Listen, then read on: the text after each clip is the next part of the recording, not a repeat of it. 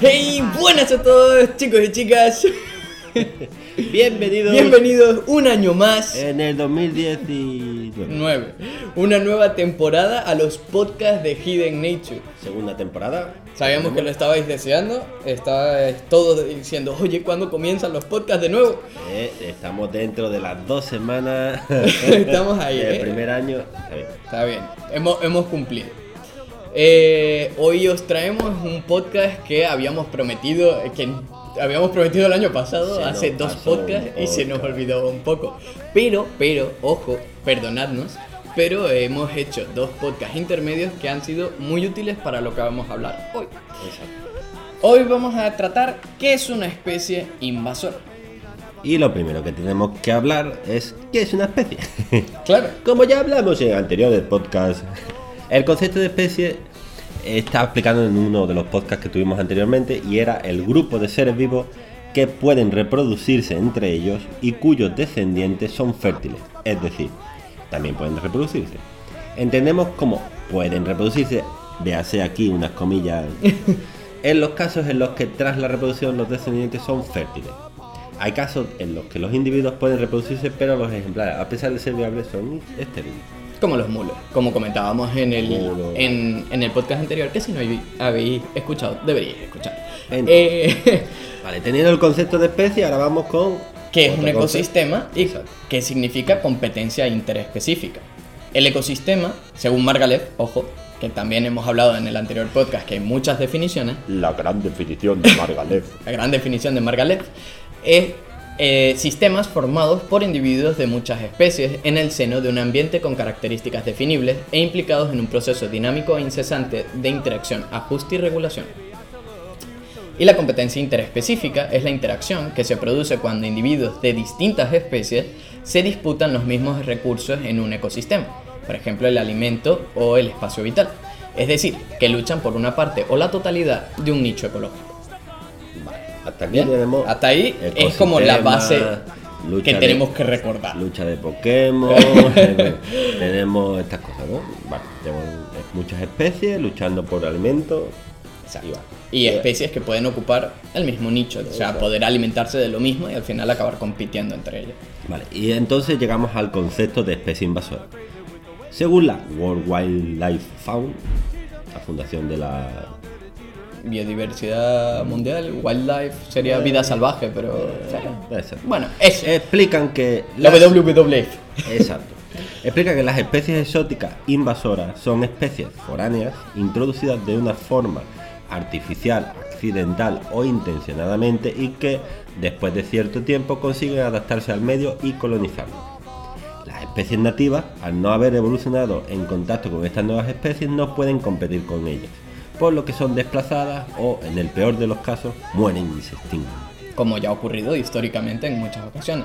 Recordemos que también hemos hablado en el podcast de la evolución, es que hemos hecho ya muchos podcasts. En el podcast de la evolución hablamos sobre la coevolución, que es la adaptación de los organismos a la presencia de otros organismos, que es algo que por las especies invasoras generan problemas en las especies nativas. Eso. Aquí tenemos varios conceptos que están interesantes. Por ejemplo, eh, son especies foráneas, son especies que son que no son de aquí. Y la forma en cómo forman esa- cómo llegan esas especies. Tenemos diferentes formas en las que llegan.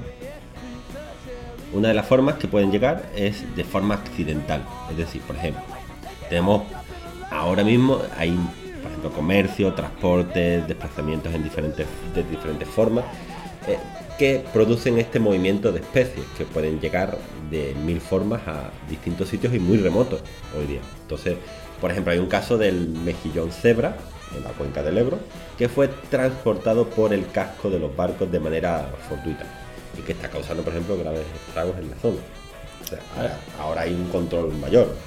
Por eso es accidental, es por es culpa humana en cierto modo, pero no intencionada. Otras especies invasoras son introducidas por el ser humano de forma intencionada para actividades como la caza o la pesca, como el siluro o el arruí, o para aprovecharlos en la horticultura, jardinería, para usarlos como mascotas, las pieles, etc. Estas especies introducidas posteriormente se pueden expandir hacia el medio y colonizarlo, desplazando las especies que habitaban en dicho medio. Entramos ahora ya eh, con esta introducción y con esta idea en mente, Tenemos esperamos que haya quedado no- no medianamente no- clara. No nos hemos metido mucho en cómo llegan y todo, pero o sea, os hacéis una idea. os hacéis una idea, hay muchas, hay muchas maneras y hay muchos mm, medios por los que pueden acceder, pero esos son como los más comunes y los que sobre todo tienen origen antropocéntrico. El resto pues podrían ser debidos a mucha variabilidad que vamos a comentar más o menos por, más adelante. Ahora la pregunta es, ¿por qué hay tanta controversia con este tema? Porque seguro habéis visto muchas noticias con especies invasoras en los titulares, o con el nombre de alguna de esas especies invasoras. Las especies invasoras se encuentran entre las principales amenazas para la vida silvestre nativa. Aproximadamente el 42% de las especies eh, amenazadas o en peligro de extinción están en riesgo debido a las especies invasoras, según la National Wildlife Federation.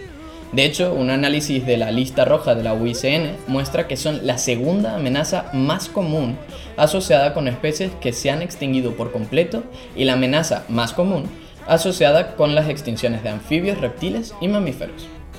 Exacto. O sea, tenemos que entonces eh, las especies invasoras es un gran riesgo para otras especies que, hay, que están en, en serio riesgo. También es importante comentar que las temperaturas medias más altas y los cambios en los patrones de lluvia y nieve causados por el cambio climático están permitiendo que algunas especies invasoras cambien sus zonas de, normales. Entonces, por ejemplo, hay muchas especies en el norte de África que están moviéndose hacia, hacia la península ibérica y están subiendo por la península ibérica. Entonces, estas nuevas especies que están llegando desde el norte de África, entonces eh, se comportan con un. Están ahí haciendo un cambio en el, ecosistema. Bueno, estas nuevas especies están desequilibrando un poco todo el, ecosistema. Y al no ser eh, autóctonas de aquí, se podrían considerar especies invasoras dado que están realizando un daño, o al menos lo están alterando. Eh, aunque sea solo un paso, quizá muchas especies hacen sencillamente una transición de, de ecosistemas a otra zona. Pero como hemos dicho, el, justamente el cambio climático, al alterar todos los patrones, alterar ecosistemas de por sí, también los animales se adaptan a zonas que tienen tanto factores abióticos y bióticos más adaptados a su, digamos, nicho ecológico. Si antes hacía más calorcito Esto- donde vivía y ya ese calorcito se ha ido más hacia el norte, Es- pues voy a perseguir ese calorcito. en- También- entre comillas, porque no es solo el calorcito Claro. lo único que importa, pero... Esto no lo hemos comentado las formas en las que llegan, pero también son, por ejemplo, con el cambio de, de- con el cambio climático, el cambio de las temperaturas y demás, eh, estas especies se están desplazando. Entonces, bueno, están moviéndose por territorios donde su, su se pueden estar más, más eh, estables, o se pueden reproducir mejor, o tienen eh, las temperaturas más acordes a, a su periodo de reproducción, etcétera. O hay más comida y se desplazan más a esos sitios. También aquí llegamos a un punto donde, donde ha comentado mi compañero, que eh, no es Pues solo... mi compañero, qué, qué formal, qué, se- qué serio. Mi compañero, mi compañero. No, vamos a dejar. No, no es solo un- que la especie invas- las especies in- invasoras estén alterando el- la composición y estructura de los ecosistemas, sino que también conllevan, que por eso es lo que nos preocupan tanto también, eh, unos impactos perjudiciales para los servicios de los, de los ecosistemas. Se af- afectan económicamente al bienestar humano. Entonces, bueno, ahí es. ya tenemos el problema eh, que, que ¿por qué la especie invasora está aquí jodiendo? Porque nos afecta también a nosotros. Afecta a cultivos, afecta a otras especies que nosotros estamos o tenemos por el lugar y que nos, Nos interesa interesa. tener. Entonces, bueno, por eso también es, es importante. Conste de hacer un- una parte en este podcast que nosotros estamos en España y por tanto las referencias que hagamos hacia especies invasoras seguramente sean mayormente a especies invasoras españolas. Quizá en vuestros países no las tengáis o ni siquiera os suenen. Cada, sea, hay Claro. muchas especies invasoras en muchos Porque- países y son diferentes. Eso es un punto importante, porque la especie invasora depende del lugar donde invada. O sea, eh, una especie que aquí puede ser, se puede considerar invasora en otros lugares su, espe- es Es su lugar de origen, es autóctono. No, Ninguna especie invasora es invasora en todos lados. En algún no momento es- tuvo que ser No autóctona. es que el, yo que sé, el mejillón cebra sea invasor en todo el mundo, no. Invasor aquí a lo mejor en, en- en el Ebro, ya está. Pero no- Exacto. O en otros sitios, pero no en, en otros lugares es autóctono. Es autóctono y está en equilibrio perfecto con su ecosistema y perfectamente adaptado, tiene sus depredadores y sus cosas. O sea que aquí no tiene a nadie que se lo coma. Exacto, que ese es O uno sí, de los... pero no a tiempo suficientemente Exacto. rápido. Aunque se subestima el número de especies invasoras documentadas en muchos países, ha habido un aumento significativo en la introducción de dichas especies. Como hemos dicho, nosotros estamos en España. En Europa, por ejemplo, este número ha aumentado en un 76% entre 1970 y 2007. Imaginaos en las que ahora, con muchos más medios para identificar esas especies, las que podremos haber tenido entre 2007 y 2019, que estamos ahora mismo. Y que sobre todo se le está dando ahora mucha más importancia. que antes nos daba igual un poquito, pero bueno. Claro, entonces, por eso históricamente no veréis relatos de personas diciendo que estaban siendo amenazados por una especie invasora. La especie invasora es algo que estamos tratando actualmente. Claro, Antiguamente, pues, por ejemplo, el lince era una limaña. Como... Exacto, tenemos también el. Antiguamente no, no es que el lince fuera antiguamente es que se cazaba todo lo que se pudiera cazar. O sea, Claro. no, no es que no había un bicho que se comía mis, mi gallina, pues lo mato. Claro, y el lince ibérico, claro, nos hacía daño porque se comía las gallinas, entonces hacía un daño económico y decíamos, pero "Ok, no es era- una limaña y la tenemos no que era matar. una alimaña, o sea, no era una especie invasora. pero- Exacto, no es especie invasora, la tratábamos mal, sencillamente. Exacto, y después nos dimos cuenta que no podíamos matar. Que no deberíamos haberlo hecho. Pero, por ejemplo, el zorro se mataba, se mataban, todo lo que afectara a nosotros se mataba antiguamente. Hoy día no, hoy día ya hay una concienciación, una... Y métodos de control mucho más humanos. Exacto. Entonces, bueno, no, la solución no siempre... No siempre es matar. Vamos a matarlos a todos. Claro, hay muchas veces que tenemos otras alternativas. Pero bueno, vamos a hacer una, una parada aquí para introducir una definición más, que es, ¿qué es una especie naturalizada? en biología la naturalización es el proceso de expansión de organismos alóctonos en los ecosistemas. Es decir, es cualquier proceso mediante el cual un organismo o especie no nativa se propaga a la naturaleza y su reproducción es suficiente para mantener su población. Se dicen entonces que tales poblaciones están naturalizadas.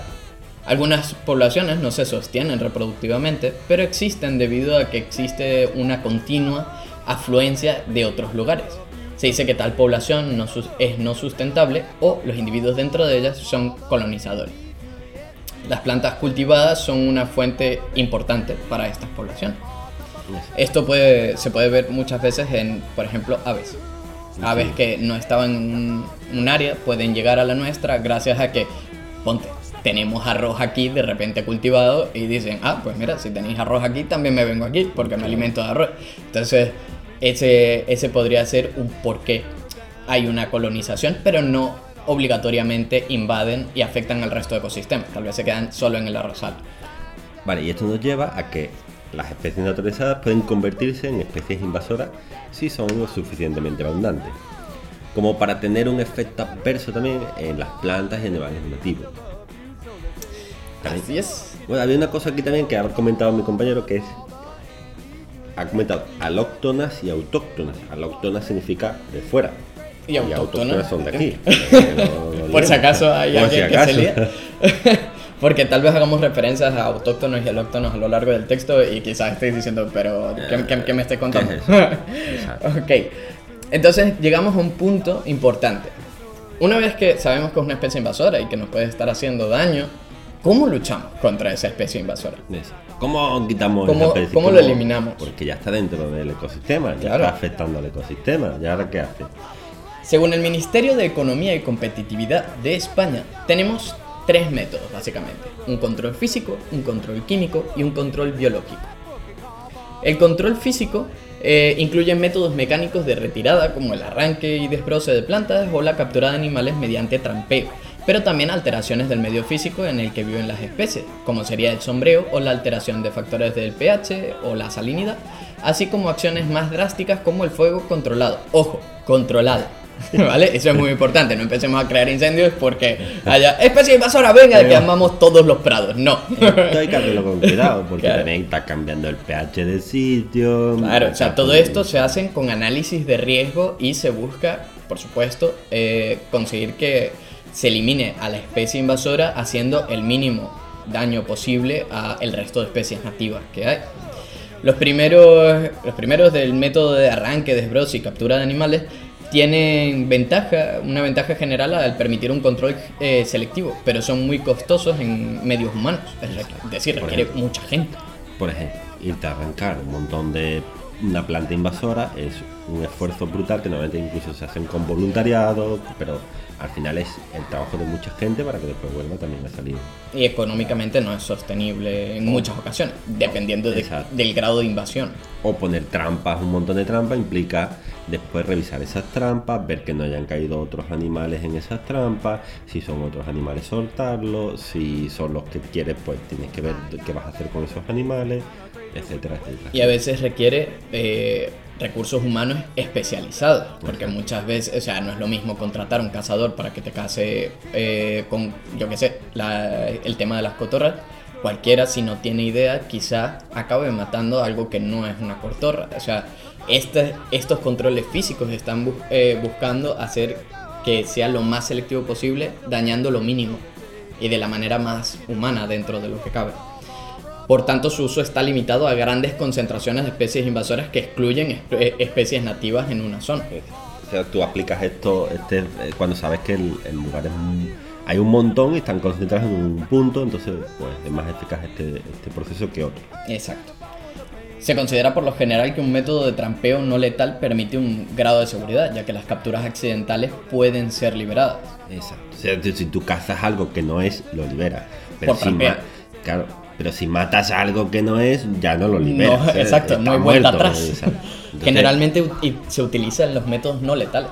es- Pasa que, bueno, evidentemente siempre hay una valoración porque es mucho más costoso.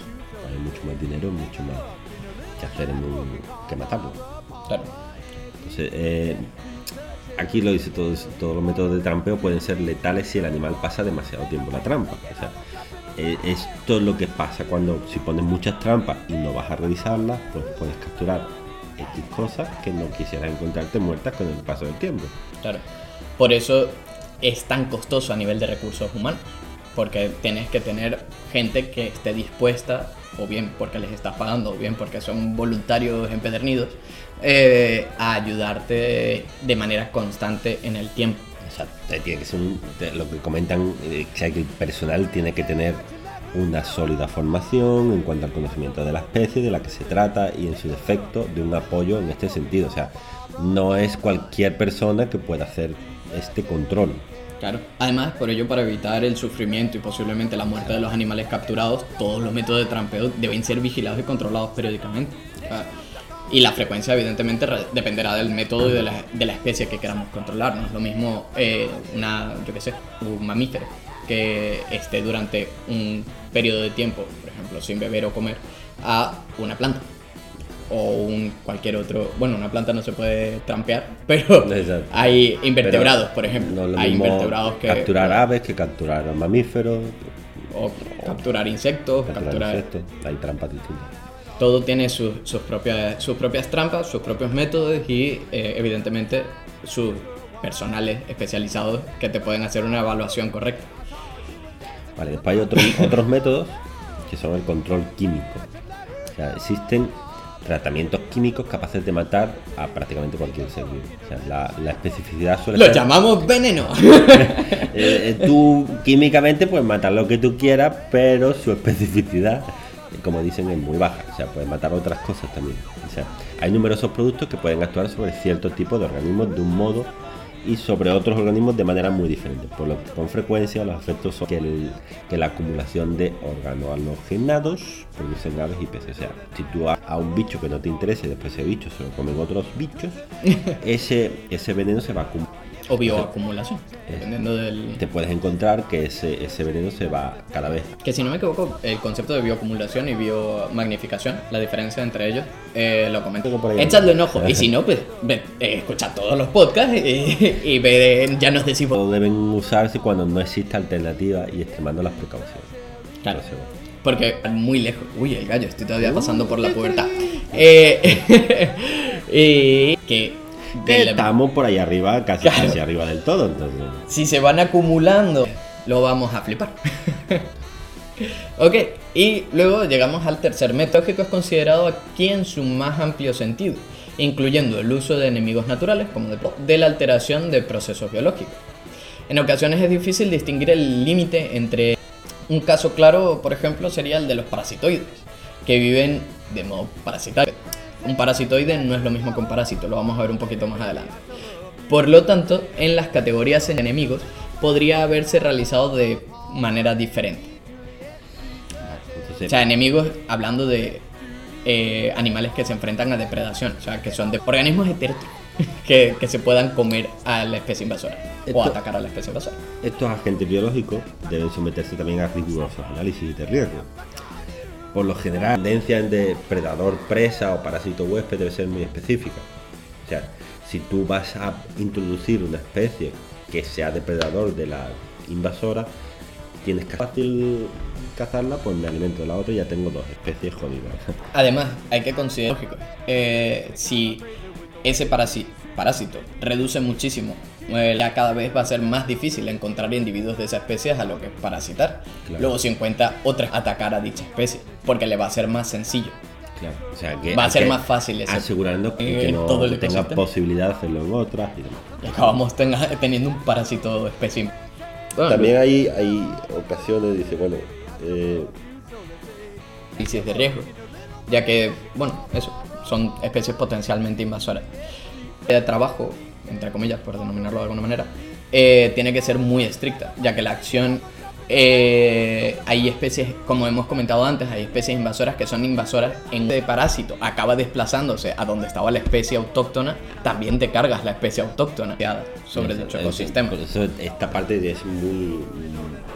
o sea, mm, no, no, No, es- es no yo difícil. si es muy... em, yo no me atrevo. Una que era una avispilla que habían soltado en, en Italia para poder mismo. Y bueno, es porque la avispilla era hiper específica para ese el control biológico. Si hablamos que el control físico tenía que utilizar especialistas en los temas y que con todo y lo especializados que son, no pueden predecir al 100%.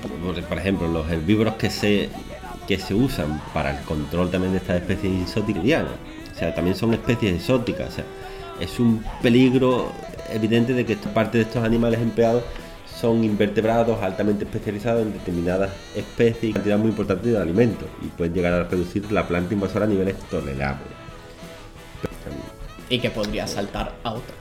claro, es que Te, ex- te quizás son más, eh, hay unos controles biológicos que son más efectivos es un parásito de otros, eh, o sea, se denomina parasitoide a un parásito de otros invertebrados que habitualmente la muerte del huésped. Esto es importante. Este, este detalle es importante. la mata, no. Porque si no la mata, generalmente acaba matando. con su huésped. El parásito intenta mantenerlo vivo. Tal es el caso de muchos himenópteros, que es lo que comentábamos, las avispillas, que ponen sus huevos. La dependencia entre el parasitoide y el huésped suele ser muy estrecha. Por lo que siguen siendo... O sea, siempre tienes un riesgo, porque muchas especies, ok, que nosotros grabamos en una ocasión como una avispilla capturaba a una hormiga eh, para ponerle los huevos Ajá. pero pudiera saltar también y al final atacarlo. Porque recordemos que muchas especies o sea, no es muy grande, por lo que la especificidad tal vez de, del mismo género, al fin y al cabo, y que puede acabar saltando. mucho- por, bueno, por eso queremos dejaros eh, claro la idea de qué es un control biológico y el peligro que ello puede suponer. Así como el del químico y el del control biológico es que bueno, una vez que lo es que echas el bicho, solo controlas ese bicho. Claro. Pero pero se te puede ir de ahí. Otra forma de, de- de, digamos, no es controlando las miles, para que se reprodujeran con este grupo de, de individuos. Bueno, antes se nos ha pasado un caso que, que pasó con el, con el tema de poblaciones especialóticas, pero por ejemplo hay casos dramáticos en contagió una de las especies de liebre y esto terminó afectando al conejo europeo. Entonces, al haber menos conejos, también se redujo la población de lince. O sea, hay que tener mucho cuidado porque no, no, por eso es importante también los estudios. O sea, no, el sistema, si tiene otras enfermedades y afecta a otros animales y el lince, imagínate, Claro. Y aquí estamos hablando de que ese mixoma era del género eh, saltando al conejo europeo que es Oryctolagus. Ni siquiera eran del mismo género. Y hay que tener mucho cuidado porque, bueno, al fin y al cabo, incluso si lo está depredando, quizás por depredación acabe también. Todo este tema que estamos hablando para controlar, o sea, no, es que, venga, pues meto esta especie y. Este es el medio correcto el para. El control tiene que ser máximo, el, el estudio tiene incluso como estaba comentando antes, eh, hay otra forma de, no es reducir, o sea, reducir, eh, introduces especies, individuos estériles que se van a reproducir con los individuos que ya existen en la población y van a disminuir, digamos, la, eh, esto es muy a, largo plazo también. Claro, y a ver, hay que, aparte de lo que hemos hablado, de que el recurso humano es muy amplio, muchas veces el recurso económico bien hay que considerarlo porque este, el empleo de individuos estériles o en un sitio controlado, tienes que hacer ese tipo de cambios sobre los organismos, hacer, o sea, tener una gran base, una gran cantidad de dichos organismos y luego soltarlos al medio, controlar, seguir verificando que esos organismos estén o sea, cómo están actuando sobre el ecosistema. es un montón de esfuerzo humano, económico, o sea, es agresivo en muchos sentidos. Hagas lo que hagas, ahí tienes que, que también un esfuerzo grande. ¿Cómo haces esos individuos para que tengan genes letales, selección de, de esos genes letales? que esos genes letales no pasen a otros individuos que sí te interesa mantener. O sea, la idea tampoco muchas veces es eliminar por completo una población. A veces que sencillamente una población crece y también la, utiliza, la quieres reducir y controlar un poco, pero no matarla. Hay veces que eso pasa. Pero bueno, eh, esto lo que hace es liberar masivamente individuos estériles y portadores de genes letales o subletales pero no vamos a entrar mucho más en... Una especie invasora. Eh, hemos repasado... Cómo, llegan aquí las especies invasoras. Vamos a hablar de algunos, de algunos individuos que se están convirtiendo o están empezando o ya son especies invasoras localizadas o, se están convirtiendo en especies Y que seguramente hayáis escuchado alguna noticia relacionada con ello. Por ejemplo, encontrar mapaches y eso ya hubo algunas noticias, pero que se controló rapidísimo en el Parque de Doñana. Que está bien, que está ahí, que lo puedes tener, que está muy bonito, pero que cuando lo sueltas al medio, pues se come de todo y come todo lo que, todo lo que, todo lo que puede. Incluso expulsando a nutrias españolas de sus territorios. O sea que podían Es un animal muy bonito de pequeño, pero cuando, cuando crecen los dueños pues no tenerlo, o sea, porque es, animal, es un animal al final salvaje y no es una mascota. Entonces, en Doñana que empezaron a poner, pero se, se localizaron rapidísimo no lo comentáis en los comentarios y lo, y lo reportáis. Porque hay un incluso en teléfono, o sea, tienes que avisar si tú ves que hay un, animal potencialmente que se está convirtiendo en un No sé, bueno, nos lo puedes decir por anecdóticamente a nosotros, pero avisa a las autoridades locales. Queremos eh, hacer un pequeño comentario que entre en la conciencia de las personas. Eh, se está poniendo muy de moda el tema de que si los pero hay youtubers que dicen, ay, me encantaría tener un mono y tal existen personas que al final eh, tienen ese monito y todas esas cosas, pero no olvidemos que no es, los monos y muchas otras especies no son mascotas y que de pequeños parecen, pero todos crecen y acaban siendo adultos, acaban siendo salvajes y no son domésticos.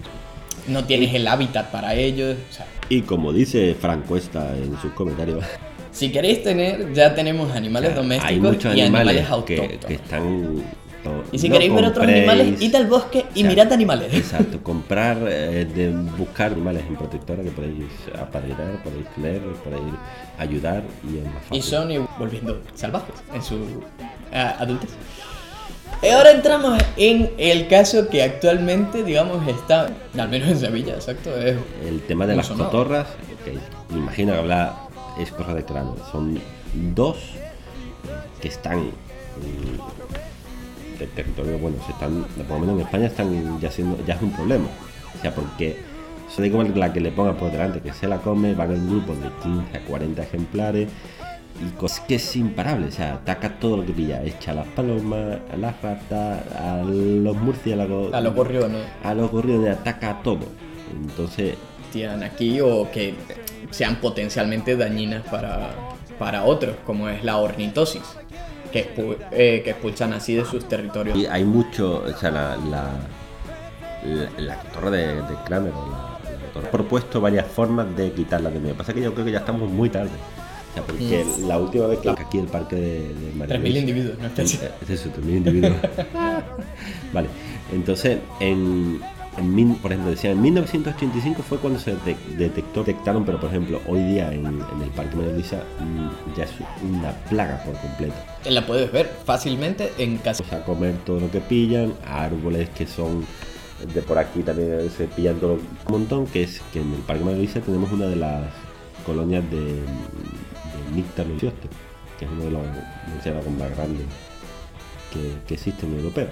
Están, eh, mermando la pequeña población que tenemos y es la Exacto, que ya que teníamos pequeño y estaba ahí en peligro, eh, Se, se están proponiendo formas de erradicarlas, pero también lo complicado es que lleguen a matarlas, exterminarlas. O sea, hubo un plan para exterminarlas que no llegó a, a un montón de controversia, que cómo vas a matar, entonces se paralizó. Que yo sepa, está paralizado. Yo no sé si... si No, no haciendo. está, yo creo que no se está haciendo a cabo, llevando a cabo químico.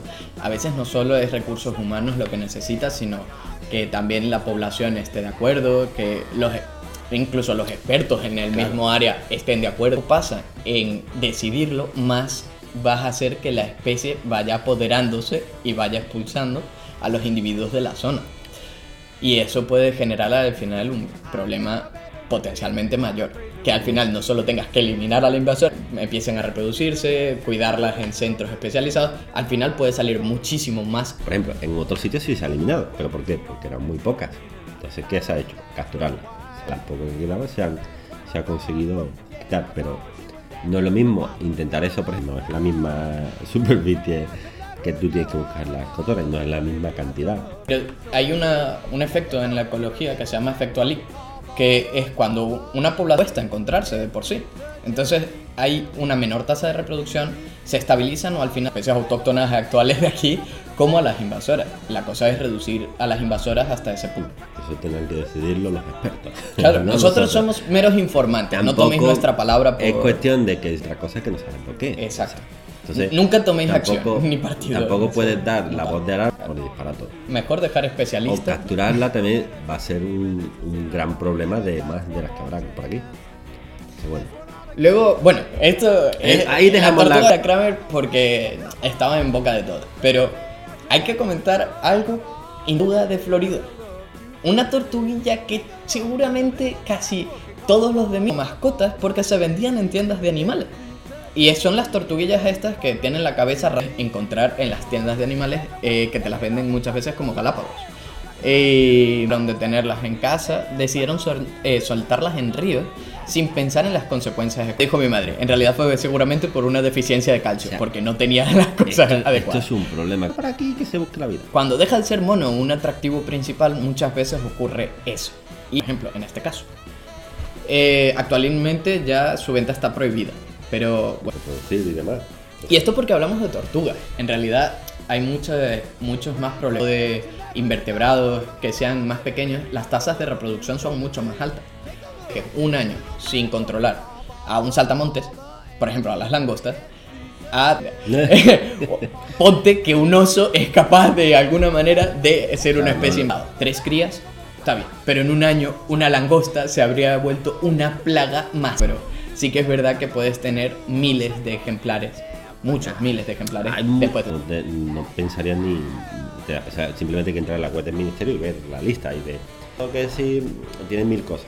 Por eso hay dijimos que- mamíferos, hay plantas. Claro, por eso hemos dicho exactamente cómo controlarla. Porque no hay, no hay un método específico que sirva para todo, ni el método siempre va a ser el más correcto. O a veces hay métodos que son correctos, pero son mucho más caros que otros, que son más baratos y igualmente correctos. Entonces, la evaluación de, de riesgo y de esfuerzo es muy importante. Hay algo que no hemos comentado, que es ¿El por ejemplo en el, en el caso de, del... Hay un, un- un invasor, que también hubo, hay una Ah. cosa muy rara del, del cangrejo americano. Es verdad. Que después resultó que el otro cangrejo que había no era autóctono, yo qué sé, todos los cangrejos eran invasores, pero bueno, del cangrejo americano, como se reproducía tanto y tan rápido y empezó a estar por todos lados, eh, se empezó también a sacar provecho comercial, un nicho económico, digamos, para el ser humano, para vender ese, ese cangrejo. Cuando es invasor, hay prohibiciones para criarlo, para venderlo, para todo. Entonces, una, económica, una economía en torno a eso. ¿Cómo- Entonces cómo ahí empieza el balance. Hace- Tiene, al final es lo que decimos, por eso hay que sopesar siempre cómo, Ahí cómo controlarlo donde ya esté afectada y ya no haya vuelta atrás y mantenerlo ahí. eh, o erradicarlo por completo y oye, Y, lo sentimos, claro. leche se hace al final. Entonces hay también un trasfondo ahí eh, económico, político. a considerar. Pero bueno, esto en realidad era para daros una visión general de lo que es una especie invasora. Para dudas, para que Claro. penséis más cosas aparte de lo que siempre se dice. Entonces, Claro, nunca, nunca confiéis solo en una. Podéis hacer muchas veces vosotros mismos. Por ejemplo, lo de no comprar especies po- potencialmente invasoras de las que acabar introduciendo algo que no quisieran. Y con esto. Terminarlo por la web, por donde queráis, por redes, vamos a moverlo, así que. hacer nada que ver con las especies invasoras, pero es Número uno. súper Eh, interesante de este primer año. número del año. Unas cuantas descuentos muy chulos. Hay un descuento por 6.95 puedes conseguir todas las del al año, al año, ojo, al año, no al mes, al año. O sea, eso ya no es ser todas las revistas digitales ahora y anteriores, de ahora y de anteriores. También hemos empezado también un directorio de eh, revistas científicas, Revistas de científicas. divulgación, científica. un montón de revistas de otras personas que hacen divulgación. Que si conocéis o sois eh, dueños de alguna de estas revistas, oye, mandádnosla y estamos encantados de daros difusión. Vale. ¿Qué haces a vuestras webs? O sea que Contacto arroba hidden-nature.com. No. Solo recordar que hasta el 15 de febrero tenéis tiempo para enviar vuestros artículos, que seguro que os viene bien. Y. la aplicación cultural de, la- de las plantas. Exacto, los usos de las plantas. Y nada más con esto. Y nos vemos en el Nos próximo el podcast. próximo.